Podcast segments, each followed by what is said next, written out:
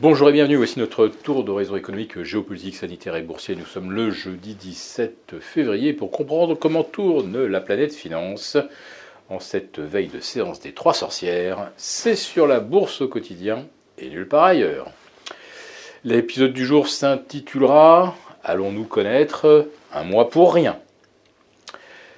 La question se pose puisque à 24 heures euh, du basculement, euh, sur le terme boursier de mars, notre contrat février s'inscrit en baisse de moins 1% à l'instant où j'enregistre.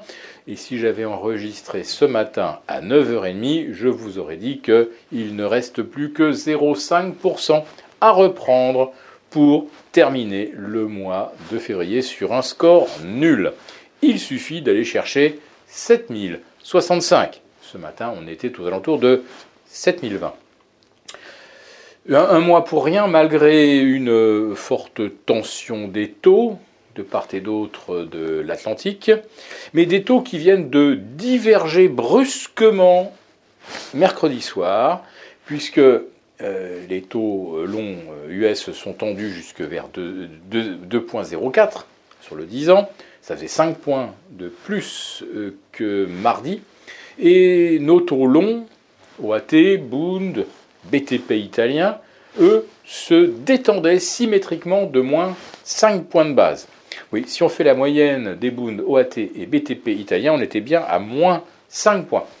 Euh, ça fait donc un différentiel de 10 points et on n'avait jamais vu ça depuis le début de l'année.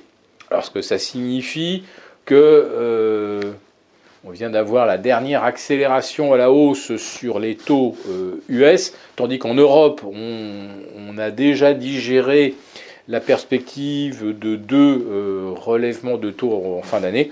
C'est possible. Mais ce qui détend aussi l'atmosphère, là, ce, jeudi matin, c'est euh, les minutes de la Fed, où on n'a pas pu détecter de véritables agressivité de la part des membres de la Fed. Euh, certes, euh, on va essayer de restaurer la crédibilité en prenant des mesures euh, qui vont se compléter sur, sur la politique monétaire pour lutter contre l'inflation, hausse de taux, mais probablement pas de 50 points de base dès la mi-mars. En tout cas, rien ne, ne le laisse véritablement supposer le dégonflement du bilan de la Fed, ça commencera probablement cette année, mais on n'a pas de date. On est sûr, on est sûr évidemment que ça ne va pas commencer dès l'arrêt du quantitative easing le 15 mars prochain. Euh, le 16, ça sera le jour du communiqué. Donc on a peut-être un petit répit avant de voir euh, le bilan de la Fed de près de 9 000 milliards commencer à être dégonflé. Alors ce qu'on sait par contre, c'est qu'ils ne vont pas réinvestir les coupons perçus sur ces 9 000 milliards et qu'ils ne vont pas euh, remplacer les lignes obligataires qui arrivent à échéance. Donc ça dégonfle déjà mécaniquement le bilan. C'est pourquoi euh, faire ce qu'on appelle ensuite du quantitative tapering, c'est-à-dire réduire vraiment, revendre euh, une partie des actifs détenus, euh, pour l'instant, on n'y est pas du tout. Et c'est pourtant ce qu'on redoutait la veille. S'il y avait eu une annonce dans ce sens, ça aurait pu effectivement euh, propulser les taux longs américains au-delà de 2,10 sur le, le 10 ans et au-delà de 2,40 sur le 30 ans. Donc on souffle un tout petit peu. S'il y avait également une détente sur le front géopolitique, rien donc ne pourrait s'opposer à ce que le CAC 40 gagne euh, bon, 1% de plus par rapport aux niveaux actuels d'ici demain soir. Il n'y a euh, rien d'impossible pour ce scénario. Il y a également euh, le, le, relâchement, si j'ose dire, des mesures sanitaires en Europe. La Suisse arrête tout aujourd'hui, les passes, euh, les vaccins, euh, bien sûr les masques, etc. Il n'y a plus aucune mesure de restriction sanitaire en Suisse, il n'y en a plus au Danemark, il n'y en avait plus depuis longtemps au Royaume-Uni, Et nous, on nous annonce qu'il va falloir encore supporter, j'imagine, les masques en intérieur, les masques à l'école, etc. Plus l'obligation vaccinale. Hein. Ce n'est pas une obligation légale, mais ça reste une obligation euh, virtuelle, par exemple pour les professions de santé, etc.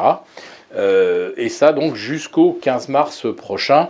Euh, notre économie sera donc la dernière vraiment la toute dernière en Europe à redémarrer plein pot avec le tourisme, avec les, voyages, les voyages en avion, etc. D'ailleurs, Air France aujourd'hui repère près de 5%. Sodexo, Elior, bon, bah, on sait que les, employés ne vont pas revenir comme, comme avant. Euh, le télétravail va continuer, en tout cas tant qu'il y aura les masques, etc.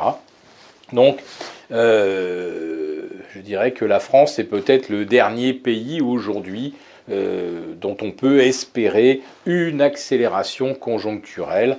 Il va falloir attendre probablement la fin du premier trimestre, alors que chez nos voisins, ça commence maintenant. Si, cette vidéo vous a plu, n'hésitez pas à nous mettre un pouce. On vous retrouve demain pour notre live de la semaine avec nos abonnés des affranchis.